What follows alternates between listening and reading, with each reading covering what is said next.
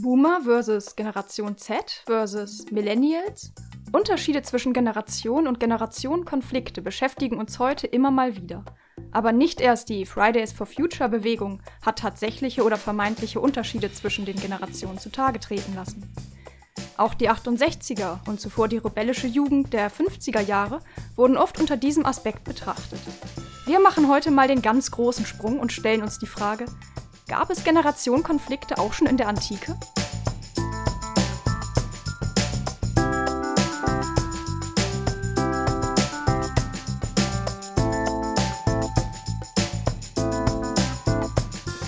Und damit herzlich willkommen zu einer neuen Ausgabe unseres Podcasts. Ich begrüße dich, Lucius, und bin schon ziemlich gespannt, was du uns zu diesem Thema heute zu berichten hast. Wenn wir uns fragen, ob es Generationenkonflikte in der Antike schon gab, müssen wir vermutlich erst einmal wieder definieren, was das ist, nehme ich an. Nein, ich glaube, das können wir uns tatsächlich mal an der Stelle sparen. Also zumindest können wir es ziemlich kurz fassen, denn eigentlich kennt das jeder und jede von uns. Wir haben alle die Erfahrung gemacht, dass unsere Eltern in manchen Dingen einfach anders ticken als wir selbst. Und viele von uns werden das gleiche auch bei unseren Kindern feststellen, sobald sie erwachsen geworden sind. Bei diesem ganzen Thema Generationen und Generationenkonflikte geht es dann letztlich aber auch immer um eine mehr oder weniger zutreffende Verallgemeinerung. Also wir beobachten das Verhalten oder bestimmte Einstellungen unserer Eltern auch bei der Mehrzahl anderer Menschen, die etwa dasselbe Alter haben. Und genauso tun wir das bei unseren Großeltern oder eben eigenen Kindern. Manche Sachen sind dabei ein bisschen konstruiert, manche wiederum enthalten durchaus auch ein bisschen Wahrheit. Und das liegt daran, dass Personen einer Generation vorrangig mit bestimmten Entwicklungen konfrontiert waren, die sie geprägt haben. Eins meiner Lieblingsbeispiele ist mein Opa.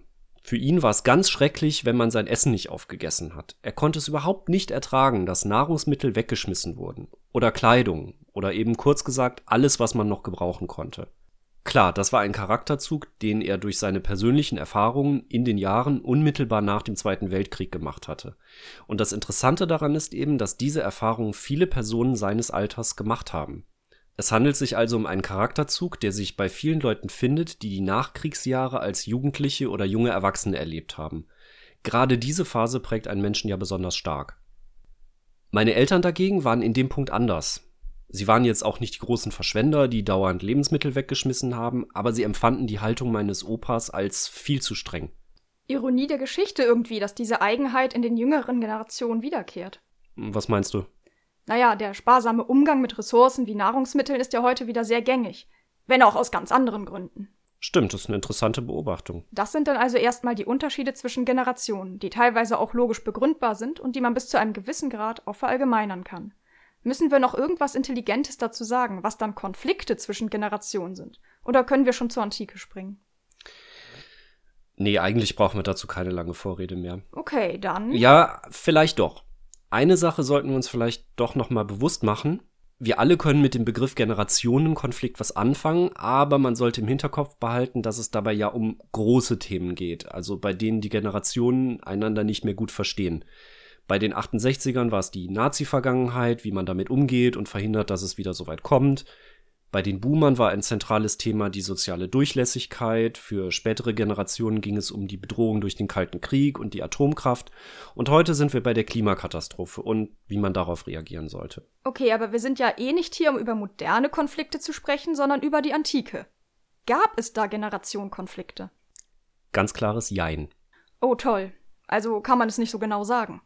Ja, doch. Also wir können uns ein Bild davon machen, wie die Unterschiede zwischen Generationen in der Antike aussahen.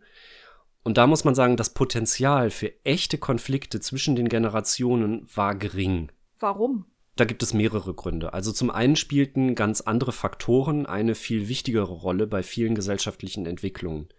Wir kennen sehr viele Konflikte, die sich zwischen arm und reich, zwischen Adligen und Nichtadligen oder zwischen Menschen mit und ohne Bürgerrechten abspielten. Solche Fragen waren oft entscheidender als die Generationenfrage. Gab es nicht so Gestalten wie Cato den Älteren in der Römischen Republik, der Kritik an seinen Zeitgenossen übte, weil sie auf einmal anfing zu frühstücken? Naja, genau genommen ging es dabei darum, dass die RömerInnen anfingen, relativ aufwendig zu frühstücken, also wie so eine Art Brunch. Das galt als verweichlichte Sitte aus Griechenland und dem Orient. Zuvor hatten die RömerInnen morgens nur ihren komischen, widerlichen Getreidebrei gegessen. Aber dabei geht es nicht so sehr um einen Generationenkonflikt, sondern eher um eine Entwicklung, die die Gesellschaft als Ganze erfasste. Und außerdem weiß ich auch nicht, ob man ein blödes Frühstück als Ausgangspunkt für einen echten Konflikt der Generationen betrachten sollte. Dabei geht es eher um die Tatsache, dass die Römer in fremde Einflüsse übernahmen, was Cato offensichtlich nicht passte. Aber das war sowieso schon fast allgemeingut in Rom. Die vermeintlichen Sitten der Vorväter wurden immer hochgehalten und als Maß aller Dinge betrachtet. Die römische Gesellschaft war für unsere Verhältnisse geradezu extrem konservativ. Und damit bin ich eigentlich auch schon beim nächsten Punkt, der das Aufkommen von Generationenkonflikten speziell in Rom, aber auch in der gesamten restlichen Antike erschwerte oder sogar verhinderte. Nämlich die konservative Grundhaltung der Gesellschaften. Ja, ich wäre da etwas vorsichtiger. Wir haben ja immer nur ein unvollständiges Bild von den Gesellschaften der Antike und außerdem operieren wir ja mit einem modernen Verständnis von konservativ. Aber es ist doch schon so, dass wir aus vielen antiken Kulturen wissen, dass alles Neue grundsätzlich skeptisch betrachtet wurde und das Althergebrachte einen viel höheren Stellenwert besaß als bei uns heute. Und das ist ja nun mal konservativ, oder nicht? Ja, das stimmt. Ich will auch nicht sagen, dass die antiken Gesellschaften nicht konservativ waren. Ich wollte eigentlich nur darauf hinweisen, dass wir halt immer mit modernen Begriffen aufpassen müssen, wenn wir sie in eine andere Epoche übertragen wenn wir das vielleicht so formulieren, dass wir sagen, für unsere Begriffe waren die antiken Gesellschaften konservativ, dann ist aber alles gut. Eigentlich wollte ich aber auf was anderes hinaus, bevor wir uns jetzt in der Definition von Konservatismus verheddert haben. Oh, sorry, ich wollte dich da jetzt nicht aus dem Konzept bringen. Kein Ding, ich wäre eh auf diese konservative Grundhaltung der antiken Gesellschaften nochmal gekommen. Aber ähm, dann haben wir das schon mal abgehakt. Was ich aber eigentlich noch anführen wollte, war die Tatsache, dass die Eltern bzw. allgemein die familiären Bindungen durch die Bank weg in allen Kulturen der Antike einen viel höheren Stellenwert hatten als heute. Rom ist da ein ziemlich krasses Beispiel, denn dort hatte das Familienoberhaupt, also in der Regel der Vater, nicht nur das Sagen im eigenen Haushalt. Ein junger Mann stand beispielsweise auch noch unter der Kontrolle seines Vaters, wenn er längst ausgezogen war und eine eigene Familie gegründet hatte und das galt mehr oder weniger, bis der Vater gestorben war. Erst dann war ein Mann wirklich selbstständig. Das ist ein sehr krasses Beispiel dafür, wie stark Familienbande waren. Überhaupt, wenn man das mal verallgemeinern will, darf man nicht vergessen, dass wir es bei den antiken Gesellschaften mit vorindustriellen Gesellschaften zu tun haben. Und das hat eine ziemlich große Bedeutung in dem Zusammenhang. Bis zur industriellen Revolution und zur Urbanisierung im 19. Jahrhundert war die eigene Familie der zentrale Bezugsrahmen eines Individuums. Das gilt für die Antike, das Mittelalter und die frühe Neuzeit. Und das veränderte sich nach der industriellen Revolution. Inwiefern und warum? Das ist jetzt echt ein mega umfangreiches Thema und man könnte unglaublich viel und lange darüber sprechen, wie stark der Umbruch war, den die Industrialisierung bewirkt hat für uns hier reicht es vielleicht, sich klar zu machen, wie eine agrarische Gesellschaft aufgebaut ist. Da gibt es also, idealtypisch zumindest, die Familie. Genau genommen würden wir heute sagen, eine Großfamilie mit Kindern, Eltern, Großeltern und möglicherweise noch weiteren Verwandten. Und deren Lebensmittelpunkt ist der eigene Grund und Boden, den sie bewirtschaften. Alles dreht sich um diesen Lebensmittelpunkt, oder zumindest das meiste, und damit eben auch um die Familie, und auch im Bereich des Handwerks waren die Menschen selbstständig tätig, aber unter tatkräftiger Mithilfe der ganzen Familie. Das war die gesellschaftliche Realität für den überwiegenden Großteil der Menschen in den vorindustriellen Gesellschaften. Wenn man sich das klar macht, dann wird vielleicht ganz gut verständlich, wie heftig die Industrialisierung dieses Gefüge beeinflusst hat. Denn jetzt ging man morgens aus dem Haus, um zusammen mit Fremden für Fremde zu arbeiten. Das war vorher eher die Ausnahme und der Lebensmittelpunkt verlagerte sich für große Teile der Gesellschaft erstmals von der Familie weg. Heute ist die Familie zwar für viele Menschen immer noch ein wichtiger Bezugsrahmen, aber eben längst nicht mehr der einzige. Freundschaften oder das Verhältnis zu Arbeitskolleginnen nehmen ebenfalls einen sehr wichtigen Platz ein. Und das war in früheren Epochen etwas anders. Man könnte das auch so sehen. Heute ist es für uns einfacher geworden, uns auch überregional mit Gleichaltrigen zu vernetzen, Erfahrungen auszutauschen und auch eine gemeinsame Bewegung daraus zu formen. Und das wurde dann natürlich mit den modernen Kommunikationsmedien nochmal zusätzlich vereinfacht.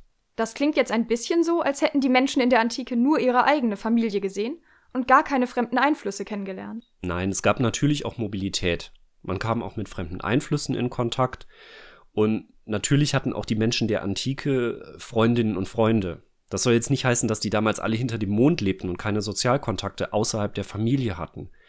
Aber man muss eben auch sagen, dass unser Bild von der Antike sehr stark das Leben in den Städten widerspiegelt. Wir reden ja meistens über Babylon oder Alexandria, Athen, Sparta und Rom, wenn wir uns die Antike anschauen. Das Leben in den Städten, und das gilt auch für spätere Epochen, war sicherlich in ein paar Punkten unserem modernen Leben auch schon ähnlich. Darüber darf man aber die Millionen Menschen nicht vergessen, die einfach in einem Kaff auf dem Land lebten. Die Familie war eben der zentrale Bezugsrahmen.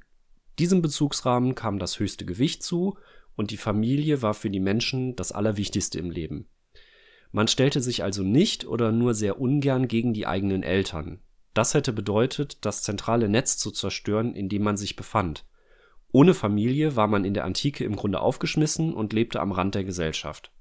Deswegen waren Verbrechen wie Vater- oder Muttermord oder überhaupt Vergehen gegenüber den eigenen Eltern für die antiken Gesellschaften ganz besonders schreckliche Vorgänge, denn sie stellten die Grundlagen des gesamten sozialen Gefüges in Frage. Dazu passt auch das vierte Gebot im Alten Testament, du sollst deine Eltern ehren. Das steht in einer Linie mit dieser immensen Bedeutung, die die Familie in der Antike hatte. Also ein Mord an den eigenen Eltern wäre aber auch heute noch ein ziemlich schlimmes Verbrechen. Ja, natürlich, aber das ist kein Vergleich zur Antike.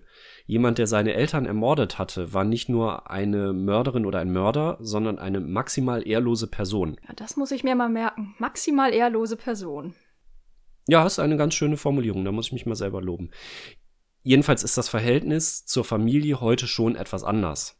Heute gibt es viele Beispiele für Personen, die offen damit umgehen, wenn innerhalb ihrer Familie, zum Beispiel zwischen Eltern und Kindern, nicht das beste Verhältnis herrscht.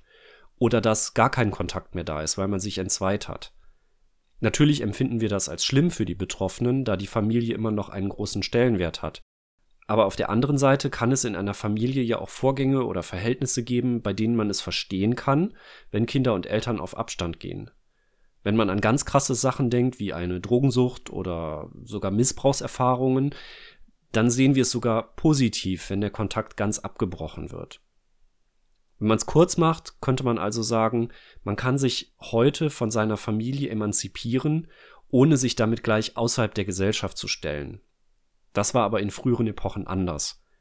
Um mal bei diesen ganz krassen Beispielen zu bleiben, ein Sohn oder eine Tochter hätte sich in der Antike vermutlich nicht getraut, wegen Gewalt, Missbrauch, Drogensucht oder ähnlichem mit der eigenen Familie zu brechen. Der Leidensdruck musste dann schon wirklich extrem hoch sein, dass man sich zu einem solch radikalen Schritt entschlossen hätte. Okay, also wenn man es nochmal auf unsere Frage zurücklenkt, kann man sagen, dass Generationenkonflikte wegen der immens starken familiären Bindungen schwer zustande kommen konnten. Das war zumindest ein Grund.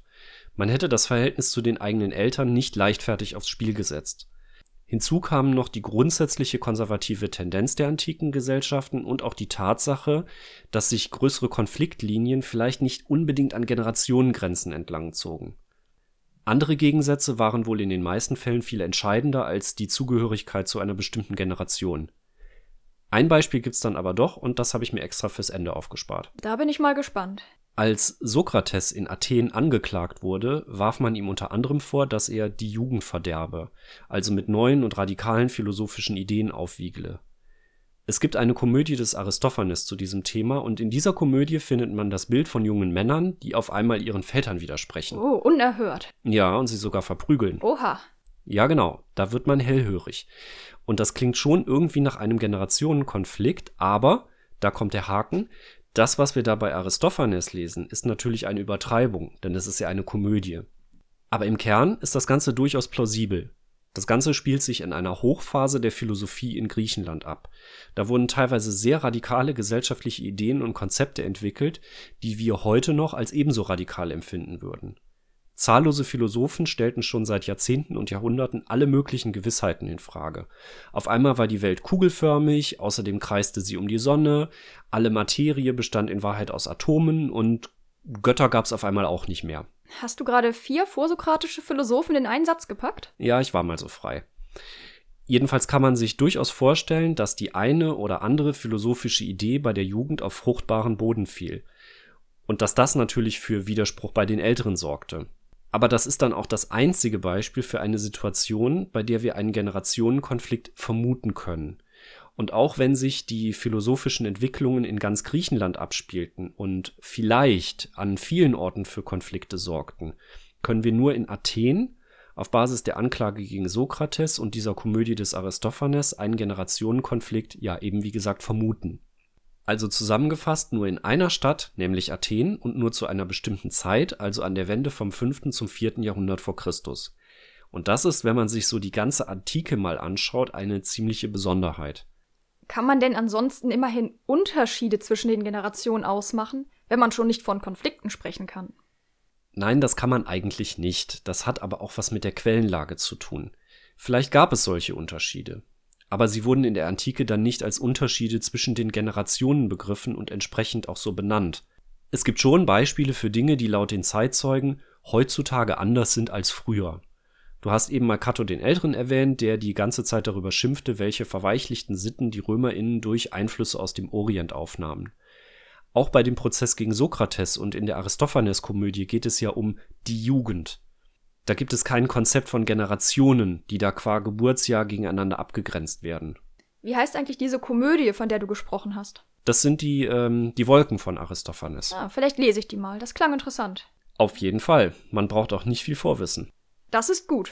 Auf jeden Fall sind wir damit schon am Ende der Folge angekommen. Ich danke dir natürlich erstmal für die Recherche und für die Aufbereitung. Und ob es Generationenkonflikte in der Antike gab, diese Frage habe ich mir ehrlich gesagt vorher noch nie so gestellt.